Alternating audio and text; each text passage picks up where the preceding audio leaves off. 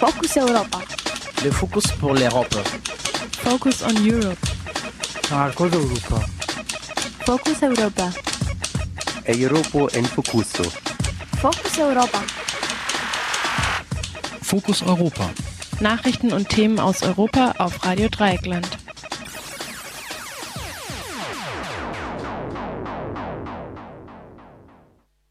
Herzlich willkommen beim Fokus Europa Magazin, dem Magazin rund um den Brennpunkt Europa von Radio Dreieckland.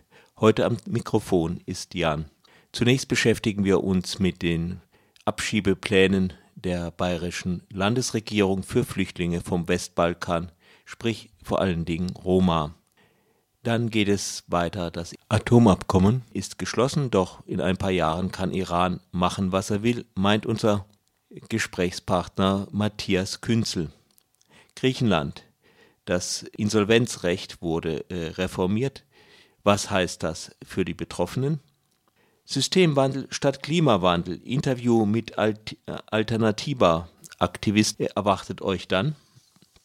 Und schließlich noch ein Drittel Atomausstieg und nebenher ein illegales Endlager beschlossen, meint unser Frankreich-Korrespondent Bernhard Schmidt am Schluss. Und wir machen jetzt ein bisschen Musik. Und zwar aus Balkan Balagan. Bei mir bist du Schein. Ehe wir zu den Plänen der bayerischen Landesregierung übergehen. Musik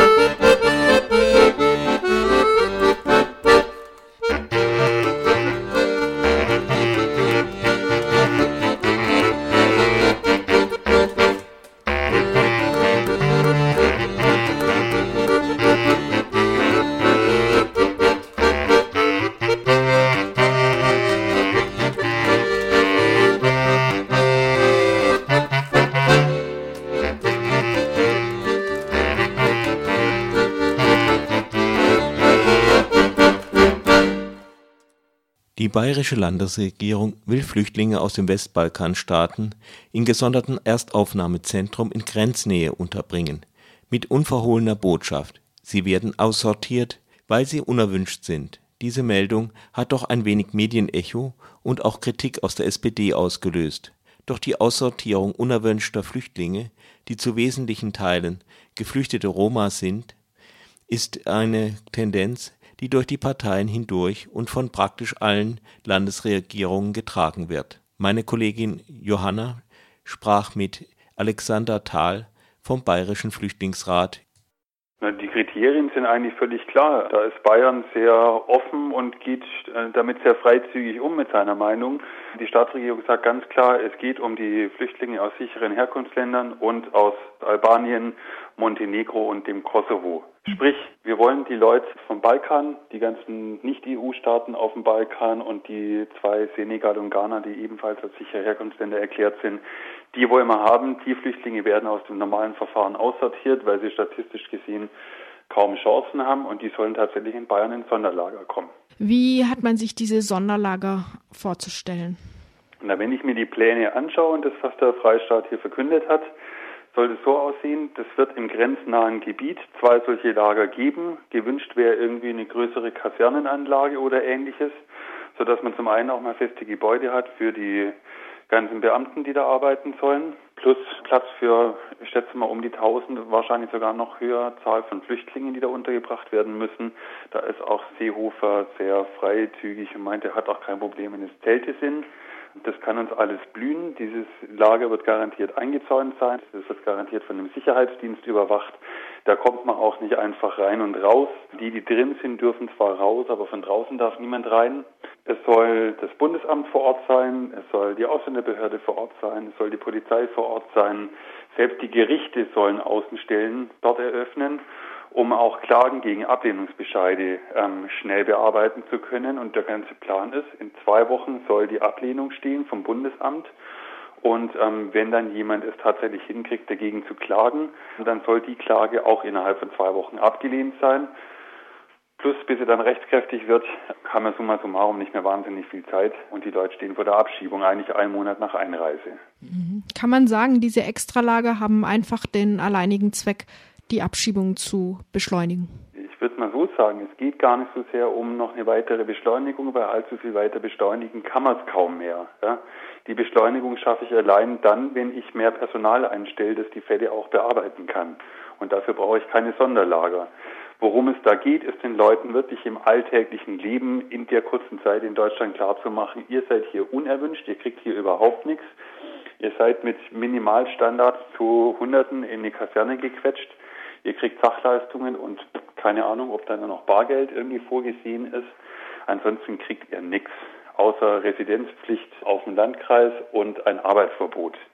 Also das ist das Signal, das man aussenden will. Ihr seid hier unerwünscht, verpisst euch wieder. Inwieweit kann man sagen, dass diese Maßnahmen vorrangig Roma treffen werden?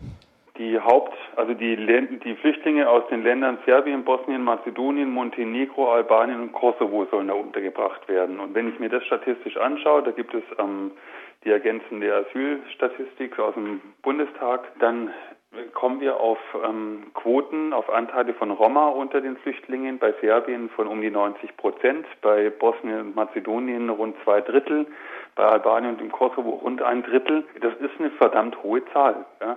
Also es werden tausende Roma in diesen Lagern untergebracht. Wir haben 70 Jahre nach Kriegsende. Die Roma waren von den Nazis verfolgt, die haben einen Völkermord an den Roma begangen. Und was wir heute machen, ist, wir wollen ähm, Flüchtlinge aus diesen Ländern, Nachfahren der Opfer des nationalsozialistischen Völkermords an den Roma, jetzt wieder in Deutschland, speziell in Bayern, in Lager sperren. Und da muss ich sagen, sorry, das geht definitiv überhaupt gar nicht. Absoluter No-Go. Diese Nachricht von diesen bayerischen Plänen wurde jetzt tatsächlich in den Medien auch äh, als relatives Sensation präsentiert. Die SPD bezeichnet Seehofers Argumentation als erbärmlich. Sind diese Formen der Roma-Abschreckung, diese Mechanismen eine Spezialität der CSU, eine bayerische Sonderbehandlung? Ich glaube, dass Bayern es nur schafft, irgendwie die bayerische Staatsregierung ähm, einfach noch pointierter ihre Hassreden und ihre Hasspredigten ablässt als manche andere Ministerpräsidenten und Innenminister. Ansonsten ist da gar nicht so wahnsinnig viel Unterschied. Also weil beschlossen wurde das tatsächlich schon vor einem Monat. Wir hatten das damals auch öffentlich gemacht. Es gab den Plan, vom Bundesinnenministerium bundesweit zwei bis drei genau solche Großlager zu bauen mit drei bis 5.000 Plätzen Kapazität. Damals hieß es, nein, nein, das stimmt nicht, das machen wir gar nicht, das haben wir dann schon selber beendet, hieß es aus den Innenministerien von Bund und Ländern. Und in dem Beschluss von der Ministerpräsidentenkonferenz von vor einem Monat stehen statt Sonder Aufnahmeeinrichtungen stehen Cluster drin. Man hat sich halt einfach nur einen anderen Begriff ausgedacht. Hat es damals schon genauso beschlossen und Bayern übernimmt jetzt einfach den Part, quasi mit zwei solchen Lagern zu starten. Dafür auch nochmal so ganz massiv die Hetze anzuwerfen und die Propagandamaschinerie, dafür auch die Prügel zu beziehen. Aber ich vermute, dass danach die anderen Bundesländer nachziehen und ähnliche Lager einrichten. Innenminister de Maizière hat ja auch in einer Pressekonferenz zu diesen Plänen von Bund und Ländern auch schon ganz offen gesagt, man brauche die Kraft der Differenzierung zwischen denen, die bleiben dürfen und denen, die nicht bleiben dürfen. Nun ist es ja aber auch nicht mal nur CSU und CDU zusammen, die solche Selektionspläne unterstützen, sondern zuletzt hat zum Beispiel unser baden-württembergischer Ministerpräsident Kretschmann wieder ein einmal sich dafür ausgesprochen, weitere sichere Herkunftsländer ähm, zu beschließen. Da sind natürlich genau diese anderen Westbalkanstaaten gemeint. Mhm. Ähnliches kam auch schon von der baden-württembergischen Integrationsministerin Öne von der SPD. Das stößt ins gleiche Horn, oder nicht? Ja, die sind sich da tatsächlich, also ich sag mal, inhaltlich sind die nicht weit voneinander entfernt. Und das ist auch gerade die große Problematik, ähm, da noch irgendwas zu erreichen. Es gibt quasi einen gesamtgesellschaftlichen Konsens, dass diese Balkanflüchtlinge alles Sozialschmarotzer sind. Und dass die einfach nur kommen, um bei uns abzukassieren oder zu überwintern. Wenn man mal genauer nachschaut, woher wir diese Infos haben, dann haben wir diese Infos noch von keinem einzigen Flüchtling gehört, sondern das haben wir nur von den Innenministern gehört. Das ist das, was die über die Flüchtlinge verbreiten, aber das hat, das wird, diese Infos werden seit drei Jahren ähm, permanent ähm, verbreitet. Wir werden damit seit drei Jahren bombardiert. Ähm, das führt tatsächlich dazu, dass da so ein Konsens entsteht. Es ist tatsächlich schwierig durchzudringen. Ähm, und da mag jetzt die SPD, da, da mögen sich auch die Grünen tatsächlich auch zu Recht aufregen über den miesen Tonfall. In der Sache allerdings sind die dann gar nicht so sehr dagegen, sondern wären dann doch ganz froh, wenn man endlich mal diese ganzen Balkanisen los wird. Was mir dabei einfach stinkt ist, wenn ich mir die Statistiken angucke aus anderen EU-Staaten mit den Anerkennungsquoten, dann haben wir da für alle Balkanländer in den meisten anderen EU-Ländern ähm, wirklich höhere Anerkennungsquoten. Also wir kommen bei Kosovo-Flüchtlingen in Frankreich auf 10 Prozent Anerkennungsquote, in Schweden und Finnland auf 40 Prozent Anerkennungsquote, in der Schweiz auf 40 Prozent Anerkennungsquote. Also da kriegen eine wesentlich höhere Zahl von Flüchtlingen vom Balkan wirklich die Flüchtlingseigenschaft zugesprochen. Ich gehe davon aus, das sind dann tatsächlich auch ähm, Roma, ähm, die aufgrund ihrer massiven Diskriminierung in den Herkunftsländern eine gruppenspezifische Verfolgung erlitten haben und deswegen als Flüchtlinge anerkannt wurden. Das wäre in Deutschland genauso möglich, würde der politische Wille da sein, dann wäre das überhaupt gar kein Ding. Ähm, nur seit Jahren wird wirklich ganz massiv Druck ausgeübt, auch auf Bundesamt, ähm, die Flüchtlinge abzulehnen und abzuschieben. Der Bundesamtspräsident Schmidt spielt da auch gerne mit. Ähm, der ist da ein williger Helfer und das ist irgendwie Konsens eigentlich aller Landesregierungen mit der Bundesregierung. Mhm. Ja, es war ja so eine Art Zirkelschluss, der da immer ins Spiel gebracht wurde bei der Einstufung der sicheren Herkunftsstaaten, dass schon vorher es die Weisung gab, wenige Menschen als asylberechtigt anzuerkennen aus diesen Ländern und dann wurde wieder genau darauf verwiesen, um sie als ja. sichere Staaten zu erklären. Ja, das Ganze ging wirklich 2012 los. Vielleicht erinnert sich noch der eine oder andere. Damals hat Bundeskanzlerin Merkel gemeinsam mit dem Vorsitzenden des Zentralrats der Sinti und Roma in Deutschland ein Mahnmal eröffnet für die ermordeten Sinti und Roma in der Nazizeit in den deutschen KZs. Am selben Tag, 2012, am exakt selben Tag hat der damalige CSU-Bundesinnenminister Friedrich mit der Hetze gegen Balkanflüchtlinge begonnen. Er hat damals gesagt, die ganzen Leute, die da kommen, ähm, die Staatsbürger aus Serbien und Bosnien und Mazedonien, ähm, die wollen ja nur irgendwie bessere wirtschaftliche Situation erreichen. Die kommen einfach nur aus wirtschaftlichen Gründen und deswegen sind sie Asylmissbraucher und die haben ja nichts verloren. Damals lagen die Roma-Quoten bei, die Roma-Anteile bei fast 100 Prozent unter den Flüchtlingen. Und seit diesem Tag, während wir auf der einen Seite das Mahnmal eröffnet haben, läuft auf der anderen Seite genau diese Hetze, die die ganze Zeit voll auf diese Roma abzielt und die Menschen fertig macht. Ähm, immer kombiniert mit dem Druck, die alle abzulehnen. Und das hat sich tatsächlich genauso eingespielt. Ja, sehe ich auch so. Es hat sich ja jetzt noch eine Methode dazu geschlichen. Der erwähnte Präsident des Bundesamts für Migration hat auch vorgeschlagen, die Leistungen für Menschen aus den Balkanstaaten zu streichen, also die Leistungen nach Asylbewerberleistungsgesetz, mhm. weil diese Menschen ja ohnehin teilweise nur kämen, um für ein paar Monate Sozialleistungen abzugreifen. Nun hat das Bundesverfassungsgericht ja beschlossen, dass das Existenzminimum das in dem Asylbewerberleistungsgesetz festgelegt ist, nicht aus migrationspolitischen Motiven reduziert werden kann. Ist das überhaupt mit der Verfassung in Einklang zu bringen, dieser Plan des Bundesamts für Migration? Das ist gequirlte Kacke.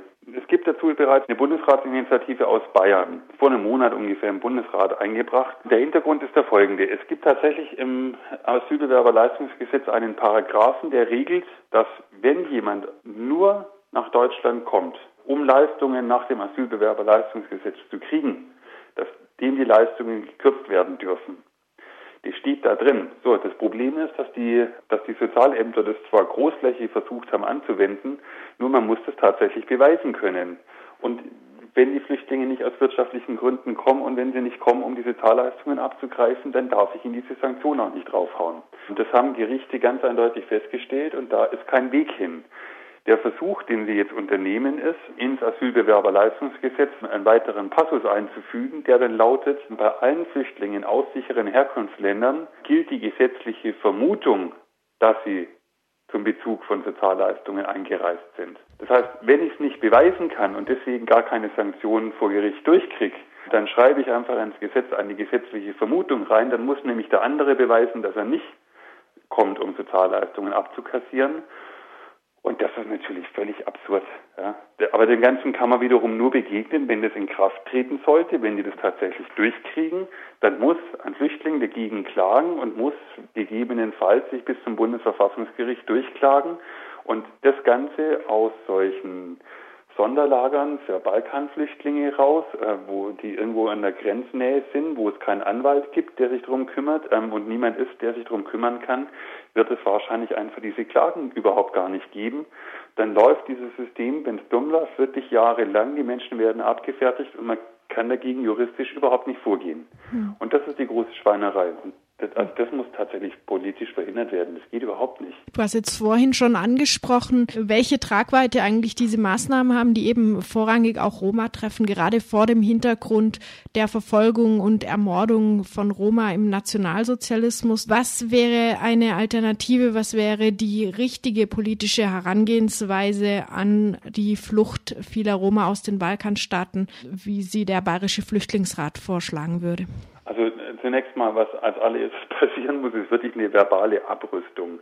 Ähm, das kann nicht sein, dass wirklich so diffamierend über Flüchtlinge gesprochen wird, dass irgendwie ähm, behauptet wird, es stehen 60.000 Flüchtlinge an der Grenze und wollen alle rein und lauter so ein Unsinn. Ja? Das ist einfach Quatsch, damit muss man aufhören. Ich denke, was tatsächlich dringend notwendig ist, das ist erstens die Sache mit diesen Fluchtursachen bekämpfen. Jeder Politiker führt das irgendwie immer in, als Slogan mit sich rum. Das wird dann besonders in Anschlag gebracht, wenn es um die Flucht übers Mittelmeer geht. Nur äh, Fluchtursachen bekämpfen beispielsweise in Syrien hätte ich jetzt gerade keine Idee, wie das gehen kann. Dort herrscht schlicht Krieg und da werde ich keine Fluchtursachen bekämpfen können. Innerhalb Europas, bei unseren Nachbarn, bei relativ kleinen Ländern, die alle in die EU wollen, glaube ich, kann man sehr viel Fluchtursachen bekämpfen. Da muss man einfach auch Geld in die Hand nehmen, man muss in den Ländern investieren und dort was aufbauen. Da haben dann alle was davon, inklusive die Minderheiten und die Leute sind nicht so in dem Druck, aus dieser Situation fliehen zu müssen. Und das ist das, was dringend passieren muss. Das Zweite ist, man muss einfach auch Wege in den Arbeitsmarkt in Deutschland freischaufeln. Wir brauchen Fachkräfte in Deutschland. Es gibt auf dem Balkan Fachkräfte, die dort keine Arbeit finden. Wo ist also das Problem, die Menschen hier in den Arbeitsmarkt zu integrieren? Die werden einfach auch Geld in ihre Herkunftsländer überweisen und damit auch ihre Familie mit ernähren können. Dafür muss ich aber erst legale Wege schaffen. Und das Dritte ist, ich muss verdammt nochmal Asylanträge gründlich prüfen und zwar jeden einzelnen. Es geht nicht an, dass ich für ein paar bestimmte Herkunftsländer die Ablehnungsbescheide bereits auf dem Computer habe als Vorlage und da immer nur noch zwei, drei personalisierte Halbsätze einfüge, um die Leute dann ablehnen zu können. Das ist ein rechtsstaatliches Verfahren, da haben auch Flüchtlinge Anspruch darauf und da sollte dieser Rechtsstaat verdammt nochmal an seine eigenen Gesetze halten und die Leute nicht so über den Tisch ziehen. Das wären die Forderungen, das muss passieren.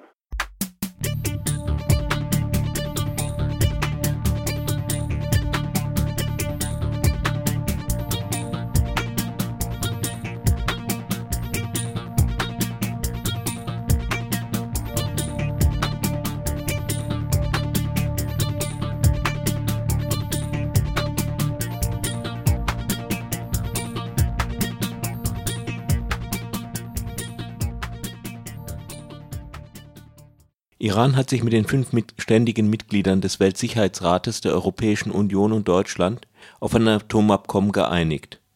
Doch wird nun alles gut oder sind die Probleme nur um ein paar Jahre verschoben? Darüber sprachen wir mit dem Politikwissenschaftler Matthias Künzel. Ja, jetzt hat es ja nach langen Verhandlungen dann doch den nuklearen Deal mit Iran gegeben. Sind Sie jetzt zufrieden damit? Nein, Absolut nicht. Warum? Nun, im, im Extremfall kann es sein, wenn Iran sich an alle Abmachungen hält, mhm. Klammer auf, großes Fragezeichen, Klammer zu, dass tatsächlich in den nächsten acht bis zehn Jahren Iran keine Bombe bauen kann. Aber das Problem ist, dass der ganze Deal darauf abzielt, dass nach einer Übergangsfrist Iran völlig frei ist in seinen nuklearen Handlungen. Das heißt, nach diesen acht bis zehn Jahren kann Iran machen, was er will und hat dafür sozusagen die Genehmigung und die Zustimmung der äh, Mächte des UN-Sicherheitsrats und Deutschlands. Und es wird alles gemacht, um diesen nuklearen Einstieg, die Atombombe vorzubereiten. Das sieht man an diesen vielen Dingen, die in dem Abkommen festgeschrieben worden sind, was die neue Forschung und die Technologie anbelangt.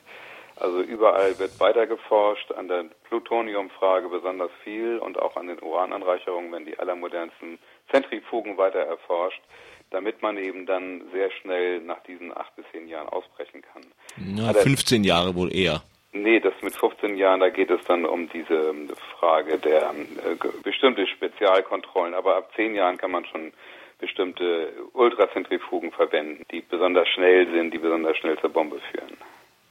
Ja, ähm, ich meine, außerdem darf man doch mal fragen, was wäre jetzt der große Unterschied zwischen 10 und 15 Jahren?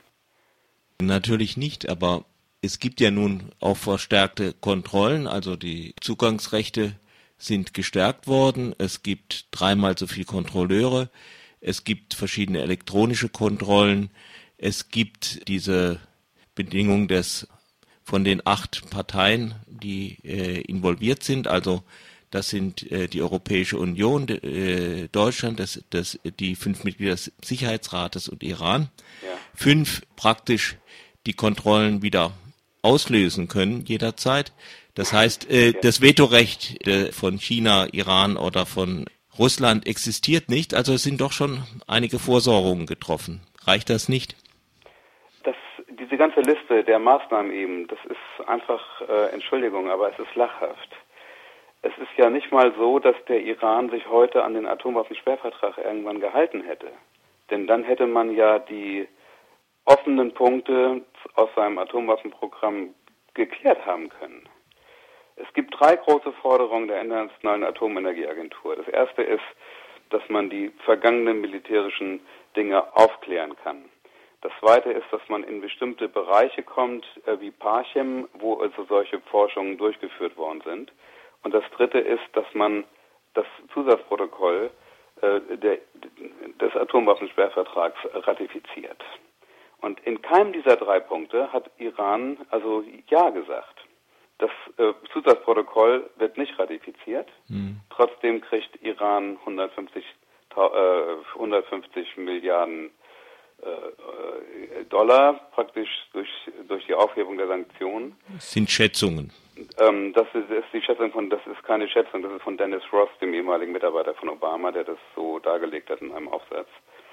Und ähm, es ist so, dass wenn man das einmal erlebt hätte, dass sozusagen dieses Militärinstitut Parchem, wo man Atomwaffenforschungssachen gemacht hatte, wenn die einmal jetzt hätten vorher, vor dem Deal dort reingehen können, dann wäre ich ja ein bisschen anders eingestellt. Aber sie mhm. haben es ja nicht mal geschafft, dass Iran einmal diese Forderung erfüllt, bevor dieser Abschluss unterschrieben worden ist. Also von daher äh, ist das so, dass die normalen Kontrollen aus dem Atomwaffensperrvertrag und die sehen, also das ist inzwischen ist es dieses Zusatzprotokoll, die sehen vor Kontrollen äh, innerhalb von zwei Stunden oder innerhalb von 24 Stunden. Stattdessen wurde eine neue Konstruktion gebaut, die also praktisch äh, aufhebelt dieses Zusatzprotokoll und die besagt, dass man bis zu 24 Tagen sich Zeit lassen kann, bis ein, der erste Inspekteur an der, an der Anlage ist. Oder eine äquivalente Maßnahme ist, glaube ich, sogar vorgesehen. Es ist nicht immer zwingend eine Inspektion. Inspektion ist Inspektion und was alles andere ist dann eben irgendwie ein Zugang erlauben oder so etwas, aber nicht inspizieren. Mhm. Ja. Haben Sie ein bisschen eine Vorstellung, wie wird Israel regieren, reagieren, wie wird Saudi-Arabien regieren? Na, das, äh, das ist ja alles schon, ähm, das war ja alles schon in den Medien, also die Reaktion dieser Länder. Also das Problem ist einfach. Nein, ich meine nicht, äh, also dass sie da nicht dafür sind, aber äh, so, was ja. wie die Diskussion langfristig, ja. wie geht's weiter? Ich meine, das, dieser Abkommen ist praktisch durch. Im Kongress kann er praktisch nicht mehr gestoppt werden, auch wenn es Opposition gibt. Wie äh, ist jetzt die Diskussion in diesen Ländern äh, langfristig zu reagieren? Was werden ja, sie machen? Ja, das, also das ist ja klar, dass in Israel die militärische Komponente wieder neu diskutiert wird. Speziell für den Fall, dass eben im äh, Laufe der Laufzeit dieses Abkommens dann wirklich ein Ausbruchsversuch Irans gemacht wird äh, und, und äh, bestimmte Kräfte von den 5 plus 1 das nicht so gerne entdecken wollen, um nicht in Ärger zu geraten, dass dann eventuell Iran, äh, Israel dann äh, das früher entdeckt und äh, darauf reagiert. Solche Diskussionen gibt es. Ähm, insgesamt kann man schon sagen, dass äh, für den Kampf gegen den Islamismus weltweit das doch einen großen Rückschlag bedeutet, dass also praktisch Israel mehr oder weniger ausgehebelt wurde bei diesen Verhandlungen, obwohl es das Land ist, das wirklich die meisten Erfahrungen mit Islamismus machen muss und eigentlich der Solidarität bedürfte und während auf der anderen Seite Iran also als eine Schwerkraft sozusagen dieser islamistischen Ausweitung in so einer Form aufgewertet wird. Das ist äh, insgesamt für die für diese große Auseinandersetzung mit dem globalen Islamismus ein sehr, sehr schlechtes Zeichen.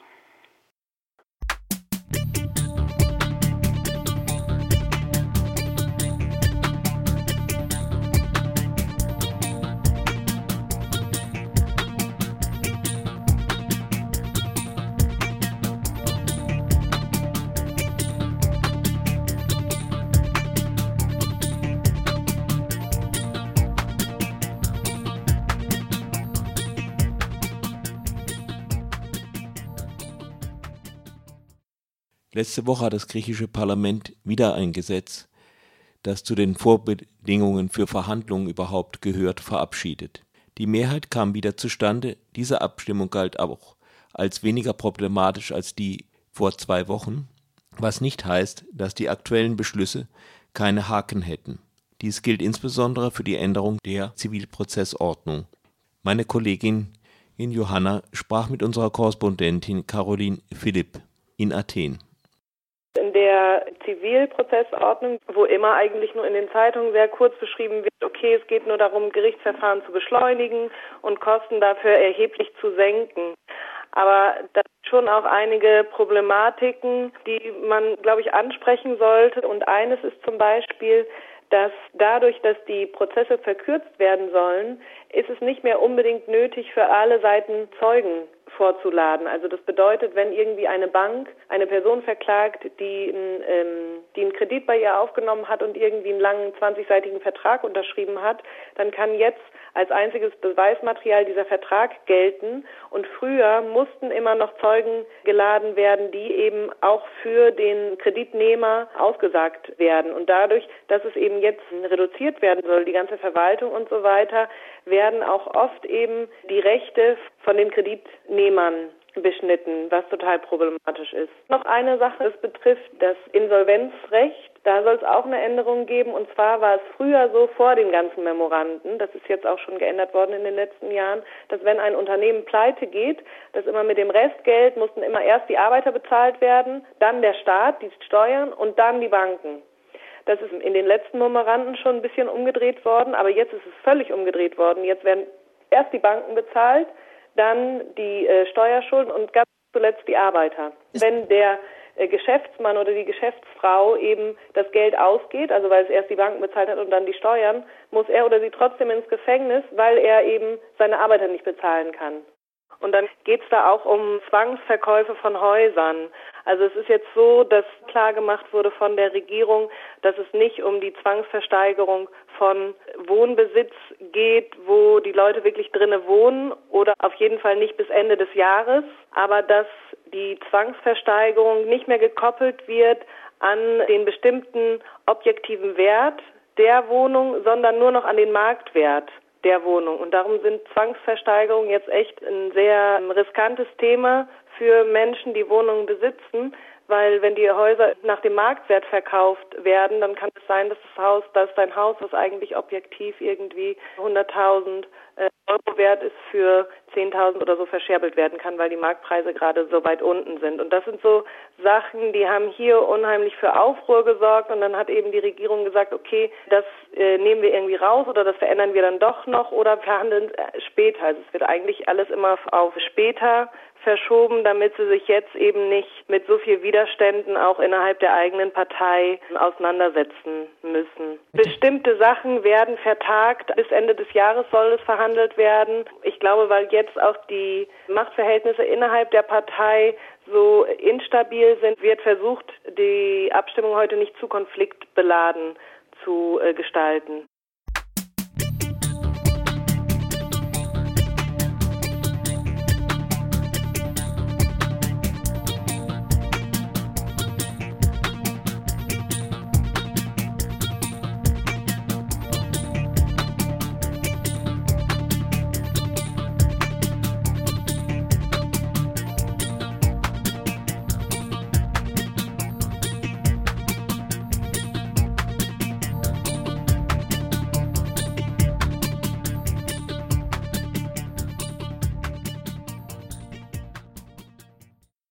Fahrradfahren für das Klima. Das tun die Aktivisten, Aktivistinnen der französischen Klimaschutzbewegung Alternatiba. 5000 Kilometer weit. Einmal um Frankreich herum, durch Luxemburg, Belgien und Deutschland bis zurück nach Paris zum Weltklimagipfel. Nach fast der Hälfte der Strecke sind die Radlerinnen am Montag bei uns in Freiburg angekommen, haben hier ein vielfältiges Programm hinter sich gebracht und am Mittwoch waren Max von der Alternatiba und Luciano von der Gartenkoop, die, die mit der Alternativa zusammenarbeitet, kurz vor der Weiterreise nach Wiel, live zum Studiogespräch bei meiner Kollegin Luisa.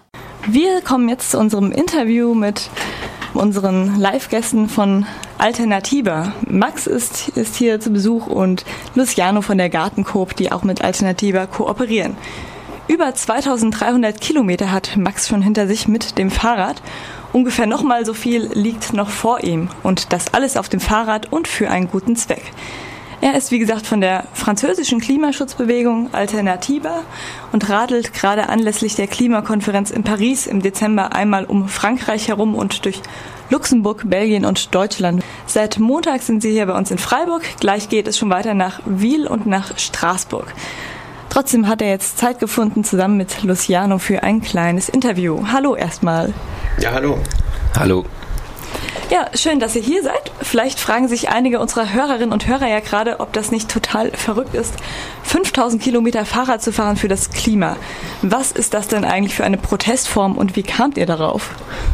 Ja, wir kamen darauf, ähm, weil der Klimawandel voranschreitet und sich zunehmend verschlimmert und uns äh, nur noch wenig Zeit bleibt, also insgesamt als Menschheit, um das Problem in den Griff zu mhm. bekommen. Gleichzeitig aber viele, viele Lösungen existieren in den verschiedenen Bereichen, wo man agieren kann, um den Klimawandel zu stoppen und um aber gleichzeitig auch eine bessere Gesellschaft zu gestalten. Und diese Nachricht wollen wir in alle Munde tragen. Und das mit Blick auf den Weltklimagipfel, der mhm. Ende dieses Jahres in Paris stattfindet. Also ist das eigentlich eine richtige Kampagne, wo für den Klimawandel, für alternative Lösungen mit der wir sozusagen auf drei und vier Sitzer Fahrrädern, das mhm. kommt noch dazu, ja.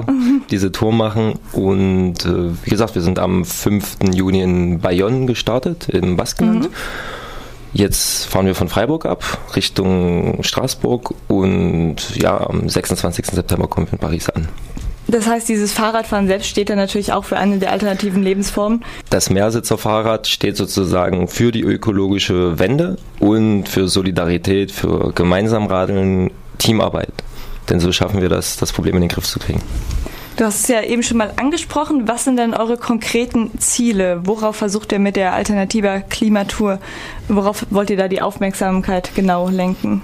Naja, im Wesentlichen auf, auf zwei große Sachen. Das heißt, dass, äh, das erste, wir haben hier ein Riesenproblem, so dass äh, die ja. Klimakatastrophen sich jetzt schon verstärken und äh, mhm. jetzt schon nicht nur äh, ähm, in den Ländern des Südens, wo die Hurricanes und, und so weiter stattfinden, in Bangladesch kürzlich erst, wo viele Menschen von äh, Überflutungen ähm, betroffen wurden, sondern auch in den Ländern des Nordens, wo extreme Wetterphänomene immer stärker werden. Und all das zeigt uns, dass äh, die Lage immer kritischer wird und dazu kommt halt, ähm, dass wir ähm, bei der, was die globale Erwärmung angeht, ähm, zunehmend den kritischen Grenzwerten näher kommen. Mhm. Und wir müssen jetzt handeln. Also laut den Wissenschaftlern ja. bleiben noch 10 ja. bis 15 Jahre. Und das heißt, was heißt das konkret? Dass wir jetzt anfangen müssen, unsere Lebensweise, unsere Produktions- und Konsumweise, mhm. die Art, wie wir uns befördern, wie wir uns finanzieren, wie wir äh, uns beheizen und so weiter, ja. wie wir konsumieren, all das müssen wir jetzt ändern. Es ist schon auf dem Weg, denn Tausende von Millionen von Menschen in aller Welt setzen schon diese alternativen Lösungen um benutzen erneuerbare Energien, fahren mit dem Fahrrad statt mit Auto oder mit Bus oder öffentlichen mhm. Verkehrsmitteln, äh, ernähren sich ähm, von Lebensmitteln, die kleinbäuerlich und lokal produziert wurden und nicht aus dem Supermarkt. Und all das, das muss jetzt aber sozusagen noch viel stärker werden und zum System werden. Deswegen ist unser, mhm. unser Slogan auch äh, Systemwandel statt Klimawandel. Und wie ja, gesagt, und das gutes und, Wortspiel. Genau, und der, und der Klimawandel, das ist also nicht nur jetzt diese Notsituation, wo wir alle denken müssen, ach du Scheiße, und jetzt muss ich mir den Gürtel enger schnallen und das ist alles ja. total schlimm, sondern es ist eine historische Chance, jetzt und hier sozusagen ähm, die Gesellschaft zu verbessern mhm. und besser zu leben. Denn wenn man diese alternativen Lösungen umsetzt, naja, dann ähm, lebt man eigentlich auch besser, gesünder. Ähm, man macht was mit Menschen zu, zusammen. Wenn ich zum Beispiel, es ist ein Unterschied, ob ich mein Auto kaufe und dann gegen Geld von einer Werkstatt reparieren lasse mhm. und so weiter und so weiter oder als oder wenn oder ich mir in ins Repair Café zu gehen. Genau das, ja. genau, wo ich sozusagen einen Kaffee trinken kann, Leute kennenlerne und auch äh, selbst lerne, mein eigenes Fahrrad zu reparieren. Also ich werde auch selbstständiger ja. und Herr mhm. meines eigenen Lebens so. Mhm, das heißt, es geht quasi bei der Tour wirklich nicht nur um Atomkraft, sondern tatsächlich ums große Ganze. Was ähm, glaubt ihr denn, dass ihr auch wirklich was erreichen könnt, gerade im Hinblick auf den Weltklimagipfel, bei dem ihr dann ankommen wollt? Ja, was was, was wir merken, ist halt, dass es ähm, insgesamt äh, ähm, werden mehr, mehr und mehr Menschen darauf aufmerksam, auf äh, die Lage, in der wir uns befinden und auch auf die Lösungen, die es gibt. Und das war halt vor ein paar Jahren noch nicht so. Also ja, es war sehr schwer eigentlich in den letzten Jahren zum Klima zu mobilisieren, Menschen zu erreichen und äh, mit ins Boot zu holen. Und äh, jetzt auf einmal passiert gerade was und das liegt natürlich auch daran, dass dieses Jahr das Klimajahr ist, mhm. aber auch weil viele, viele Bewegungen, nicht nur in Frankreich, Deutschland und so weiter, ähm, ähm, tolle Aktionen machen und ähm, ja, und wir denken, ähm, dass, dass dieses Jahr äh, haben wir echt äh, eine Chance, dann während des Weltklimagipfels äh, viele Menschen zu erreichen und äh, also an der Basis, mhm. um, um sozusagen unsere Bewegung und die Lösungen, äh, die wir hier umsetzen, zu stärken und das auch mit einem Blick auf die Zukunft. So. Mhm. Und uns geht es nicht darum, äh, ein Traumabkommen äh, zu erringen von okay. den Staatschefs, die sich da treffen, denn ja. die werden nicht das Klimaproblem in äh, den Griff bekommen. Das wissen wir jetzt schon, mhm. denn das Papier, was auf dem Verhandlungstisch liegt, ist halt nicht ambitioniert genug und das wird nicht das Klimaproblem. Aber es ist ein toller Moment für die Klimabewegung, für die Bürger und die tausend Millionen von Menschen, die mhm. da auf die Straße gehen werden und die sozusagen sich stärken werden und das für alle Menschen. Mhm. Das heißt, es ist eher so ein außerparlamentarischer Ansatz, nicht an die Politik gerichtet. Mhm. Wie viele Leute schließen sich euch dann auf diesen unterschiedlichen Etappen in der Regel so an mit, dem Fahr mit den Fahrrädern? Das variiert. Ähm, ja. Also die, äh, wir hatten ja jetzt so schon an die 60 Etappen äh, mhm. hinter uns. Und ähm, ja, es gab große Etappen. Die Abfahrt in Bayonne waren 1000 Menschen, ah, ja. in Marseille waren 2000, in Martigues, also auch im, im, Süden Frankreichs waren 500, in Lyon war eine große Etappe 500. Aber das sind halt große, große Städte, Ballungszentren. Mhm. Dann sind viele kleine Dörfer und Städte, okay. wo halt einfach auch nicht so viele Menschen wohnen. Ja. Und aber selbst da waren bis zu 100 da. Und äh, naja, jetzt natürlich Freiburg, super Etappe. Ja, also ich habe jetzt nicht alle gezählt, aber ich würde sagen insgesamt ähm, so 150 vielleicht waren wir insgesamt. Ja, ja und das ist und das ist ziemlich gut so. Also mhm. ja. Ja, ihr habt ja jetzt ähm, hier in Freiburg in den letzten zwei Tagen auch schon ein vielfältiges Programm gehabt. Es begann am Montagabend mit der sogenannten Critical Mass, also einer Art Fahrraddemo in Vauban. Ihr hattet eine Fokü in der KTS und gestern einen Info- und Aktionstag mit Workshops und Kleinkunst im Stadtgarten. Ja, man hat ja schon ein bisschen gehört, vor Beginn der Critical Mass ist es wohl zu einer Polizeiaktion gekommen, beziehungsweise einer Personalienkontrolle. Könnt ihr dazu was sagen, was da genau passiert ist?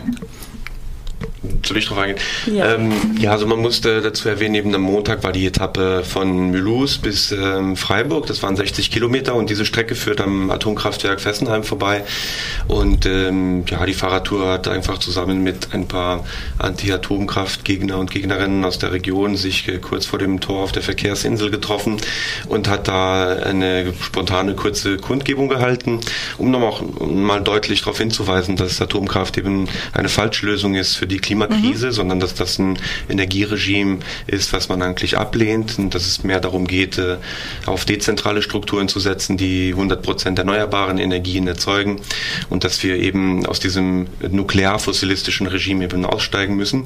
Und das war's schon. Da wurde einfach ein bisschen Redebeitrag gehalten. Äh, das Atomkraftwerk hat die Tore geschlossen. Ähm, es war, also die haben sich quasi da eingesperrt. Es war auch nie eine Absicht da oder so auf dem Gelände zu gehen. Ähm, die Tour ist auch einfach friedlich friedlich weitergefahren und ähm, 100 Meter vor der Grenze gab es dann einen Versuch von einer Personalkontrolle, äh, wo ein paar Leute dann schlussendlich auch ein, ihre Personalien abgegeben haben, wobei mhm. sie erstmal unter Protest äh, gefragt haben, warum, weil nach 2300 Kilometer ja, die ja. Tour kein einziges Mal kontrolliert worden war. Aber scheinbar, wenn man sozusagen Atomkraft plötzlich thematisiert, dann äh, mhm. äh, wird da eine heilige Kuh plötzlich des französischen Staats irgendwie angefasst.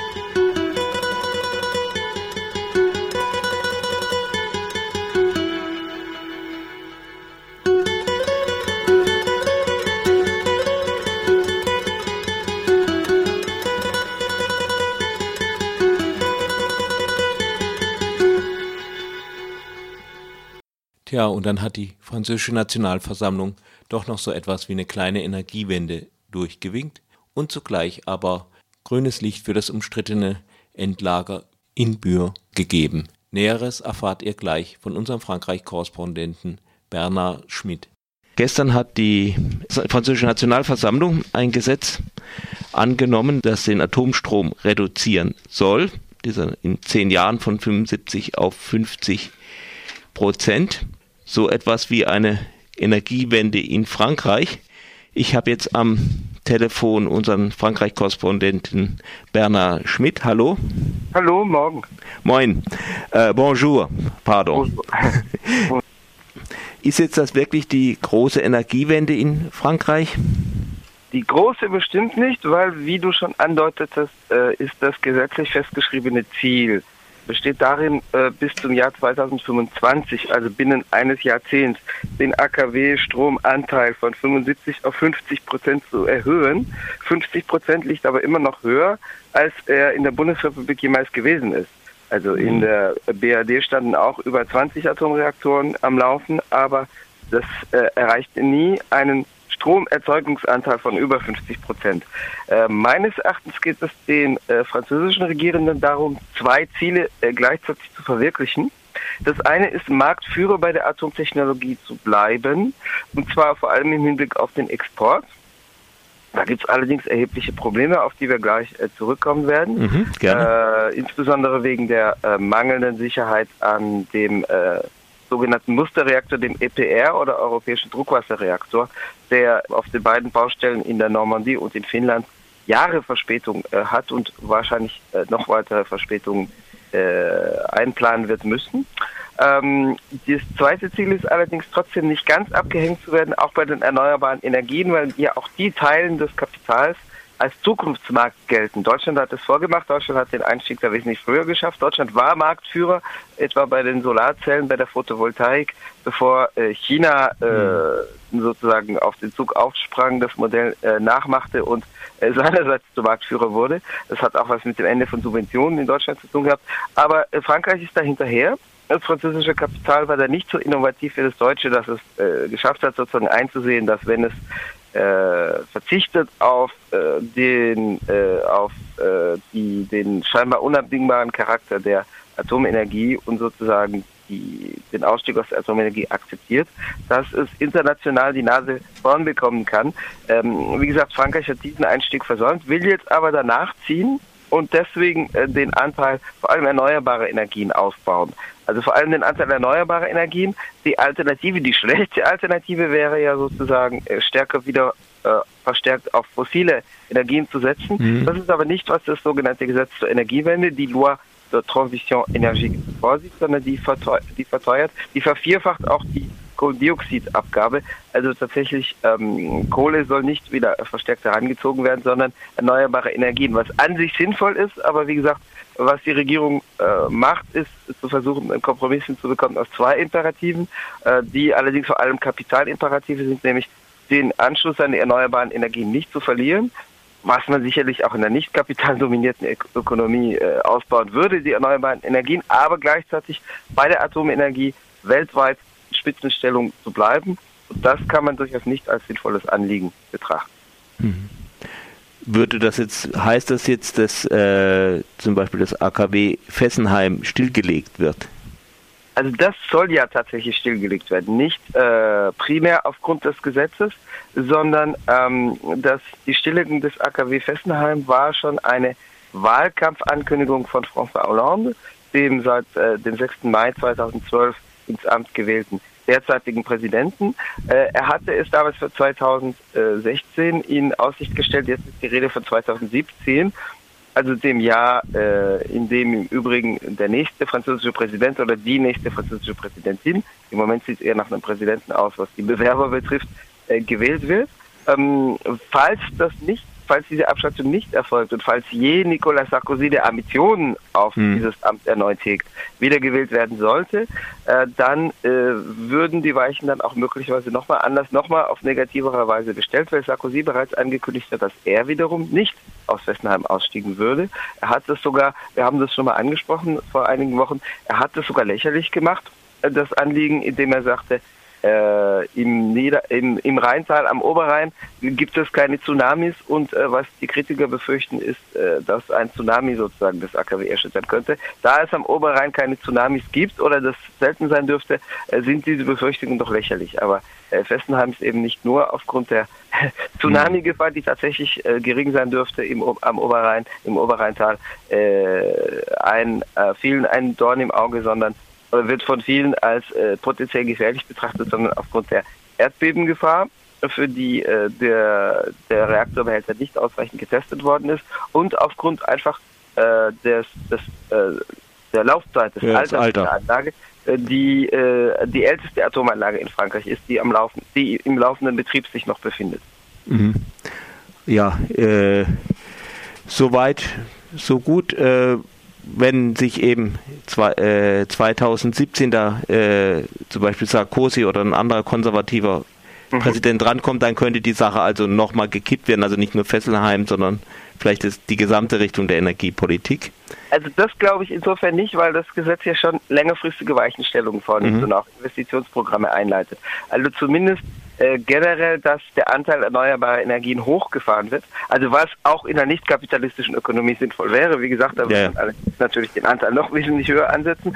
Aber äh, das dürfte durchaus Konsens sein, weil das ja auch Kapitalinteressen entspricht. Also tatsächlich, was die Reduktion des Atomstromanteils betrifft, ist der Konsens nicht äh, so äh, spürbar, sondern äh, im Gegenteil. Es gab ja im Zuge der Verabschiedung, im Zuge des parlamentarischen Verabschiedungsverfahrens für dieses Gesetz, äh, durchaus ein Hin und Her, weil äh, die Nationalversammlung hat eine sozialdemokratisch-grüne Mehrheit, eigene sozialdemokratische Mehrheit eigentlich, aber es gibt ein Bündnis, in dem die Grünen drin sitzen. Der Senat, also das Oberhaus des französischen Parlaments, mhm. hat aber eine konservative Mehrheit. Äh, seit 2014 wieder, die war kurzzeitig unterbrochen zwischen September 2011 und Dezember 2014. Und der Senat hatte ja im April 2015 äh, während der Lesung des Gesetzentwurfs im Senat äh, das Ziel der Verringerung des Atomstromanteils von 75 auf 50 Prozent einfach rausgekickt, ersatzlos gestrichen. Und die Nationalversammlung, die im Streitfall zwischen beiden Kammern das letzte Wort hat, die Nationalversammlung hat es wieder hineingenommen. Das heißt, die Konservativen würden sich nicht unbedingt an dieses Ziel gebunden fühlen. Nun ist es allerdings so, dass äh, das auch nicht unbedingt einfach wäre für eine konservative äh, Regierung, einer konservativen Präsidenten unter eine konservative Regierung. Also das könnte Nicolas Sarkozy sein, das könnte auch etwa beispielsweise Alain Juppé sein, der, wenn man die Umfragen betrachtet, ein aussichtsreicher Kandidat dieses Lagers ist. Und nach derzeitigem Stand, die Wahlen sind in ein, ein und drei Vierteljahren, also in, zwischen anderthalb Jahren und mhm. zwei Jahren, aber im Mai, April, Mai 2017. Aber nach derzeitigem Stand würde dieses Lager die Wahl gewinnen und es müsste nicht Nicolas Sarkozy sein, es könnte wie gesagt auch Alain Juppé sein, aber wer von diesen es jetzt immer wäre, wenn er denn zu Präsidenten gewählt wird, er hätte es trotzdem schwer, den Atomstromanteil schnell wieder hochzusetzen, also sozusagen das Ziel äh, schnell wieder ambitionierter zu machen mit einem höheren Atomstromanteil mittel- und längerfristig. Deswegen, weil es A, eine Überalterung der derzeit laufenden Reaktorengeneration gibt. Zwischen 2019 und 2024 äh, erreichen die Hälfte von ihnen die vorgesehene Altersgrenze und müssen dann entweder neu nachgerüstet werden, was aber ebenfalls teuer ist, oder ausgetauscht werden. Für den Austausch stand bereits theoretisch der EPR oder europäische Druckwasserreaktor, European Pressurized Reactor oder EPR auf Französisch und der, äh, der EPR befindet sich im Bau seit 2007, 2008 in der Normandie, in Flamanville und in Finnland. Äh, inzwischen sind zwei Reaktorbaustellen in China dazugekommen, von denen man nicht so viel hört, aber äh, da dürfte jetzt auch nicht unbedingt Transparenz äh, und Öffentlichmachen von Problemen äh, der stärkste Imperativ sein, was China betrifft. Also angeblich geht es in China äh, sehr viel schneller voran, aber was, äh, Norm, was die Normandie, was Flamanville und Finnland betrifft, die beiden Reaktoren, die seit 2007, 2008 im Bau sind, so gibt es dort Verzögerungen, deren Ende nicht absehbar ist. zuletzt zu vorletzt, inzwischen als vorletzte Störmeldung, wurde am 15. April bekannt, dass der Reaktor Druckbehälter äh, nicht äh, auf äh, Reißfestigkeit hinreichend ausgelegt sei, sondern dass mit der Speziallegierung von Stahl Probleme bestehen, sodass äh, der Stahl reißen könnte bei Druckbelastung. Äh, das äh, hatte zur Folge, dass eine Verzögerung zunächst bis 2018 äh, bekannt gegeben wurde. Nun kam allerdings im Juni am 8. Juni äh, kamen neue Störmeldungen hinzu über neue Baumängel. Das heißt, die Meldungen über Baumängel äh, an der Anlage in äh, Flamanville hören gar nicht auf. Also in Finnland äh, sieht es ebenfalls so aus, dass äh, das Ende der äh, nicht ursprünglich eingeplanten Verzögerungen äh, gar nicht abzusehen ist. Das heißt, ein ambitioniertes Ziel, was sagen würde, wir fahren den Atomstromanteil schnell wieder hoch und wir wollen wieder bei 25 Prozent liegen im Jahr 2025. Die hätte mit diesen organisatorischen Problemen zu kämpfen. Insofern vermute ich, dass ein konservativer Präsident zwar eventuell als Symbol zum Beispiel Fessenheim nicht vom Netz nehmen könnte, falls es bis dahin nicht vom Netz sein sollte. Also wenn die Anlage definitiv runtergefahren yeah. ist, wahrscheinlich nicht wieder angefahren. Aber sollte dieses AKW nicht vom Netz sein, zum Beispiel weil François Hollande äh, mit seinem berühmten Kompromiss suchen bzw. seiner Kompromisssucht äh, das nochmal bis auf die Wahl, bis nach der Wahl verschoben haben sollte, äh, dann ist möglich, dass ein solches Symbol äh, ausgewählt wird und gesagt wird, wir, äh, wir wählen jetzt eben das Symbol und schalten diese Anlage nicht ab. Aber mh, gleichzeitig sozusagen künftige Stromversorgungspläne, also die auf Atomenergie basieren, werden trotzdem mit diesen Schwierigkeiten zu kämpfen haben.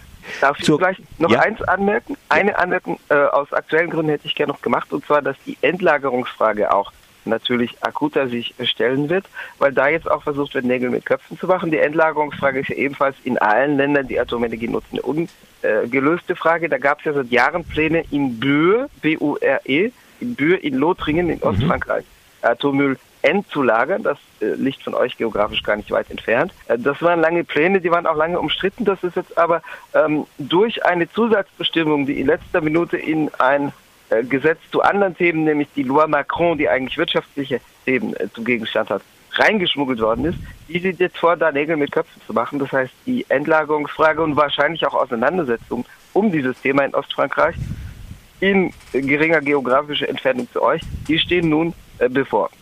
Ja, so Sachen werden ja in Frankreich immer äh, ziemlich an der Grenze gemacht. Also damit die Deutschen auch mit demonstrieren dürfen, ja. Gerne damit, also die, das Regierungsvorhaben ist natürlich nicht, dass die Leute, Deutschen mitdemonstrieren dürfen, sondern dass es Ach so, du. Nachbarn abbekommen.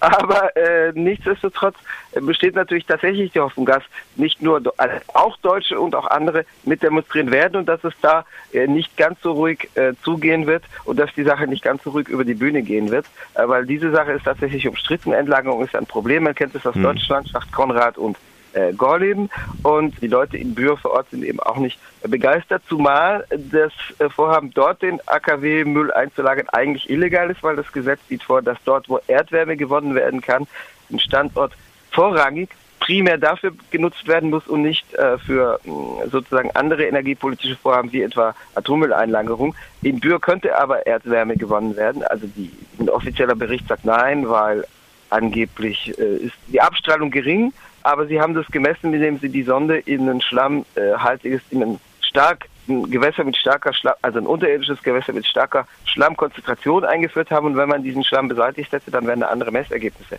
herausgekommen. Und wahrscheinlich wäre der, Ab der, der Standort nutzbar für die Gewinnung von Erdwärme, also einer Form erneuerbarer Energiequellen. Und laut bestehender Gesetzeslage müsste der Standort primär dafür genutzt werden. Soweit unser Korrespondent Bernhard Schmidt am Telefon letzte Woche aus Paris. Und wir kommen jetzt allmählich ans Ende unserer Fokus Europa Sendung von Radio Dreieckland. Am Mikrofon und verantwortlich für die Sendung war Jan. Und der verabschiedet sich nun mit etwas GEMA-freier Musik von La Ola Express. Tschüss, bis zum nächsten Mal. Sí, Central, aquí Halcón 10. Es para que le notifiquen a mi Cóndor 4 que las unidades enviadas resultan insuficientes, debido a que aquí el personal presenta resistencia.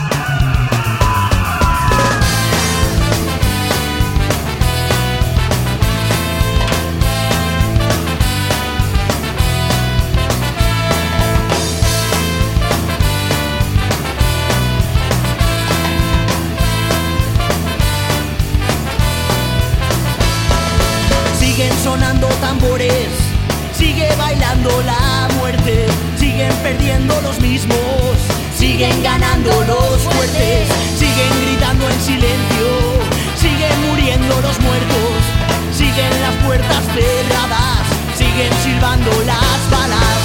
Everything, everything is the same. Panic, panic, everything, everything is the same. Panic, panic, everything Panic, everything, everything is the same. Panic, panic. Vamos borrando palabras, vamos tentando a la suerte, vamos forzando la máquina, nos vamos quedando sin verde, vamos gritando en silencio, vamos contando los muertos, vamos cerrando ventanas, vamos esquivando las balas. Everything, everything is the same. Panic, panic, everything, everything is the same. Panic, panic, everything, everything is the same. Panic, Panic, everything, everything is the same.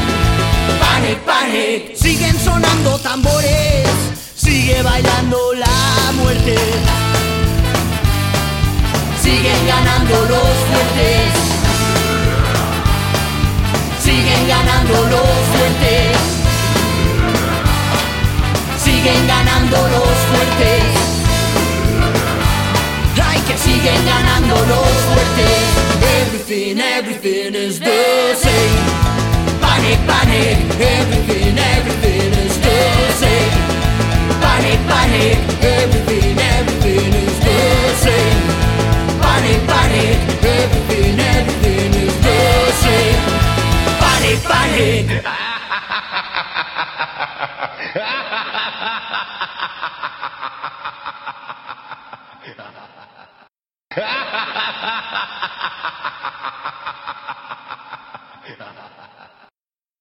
Das war's. Das war Fokus Europa von Radio Dreieckland. Produziert mit finanzieller Unterstützung des Europäischen Parlaments.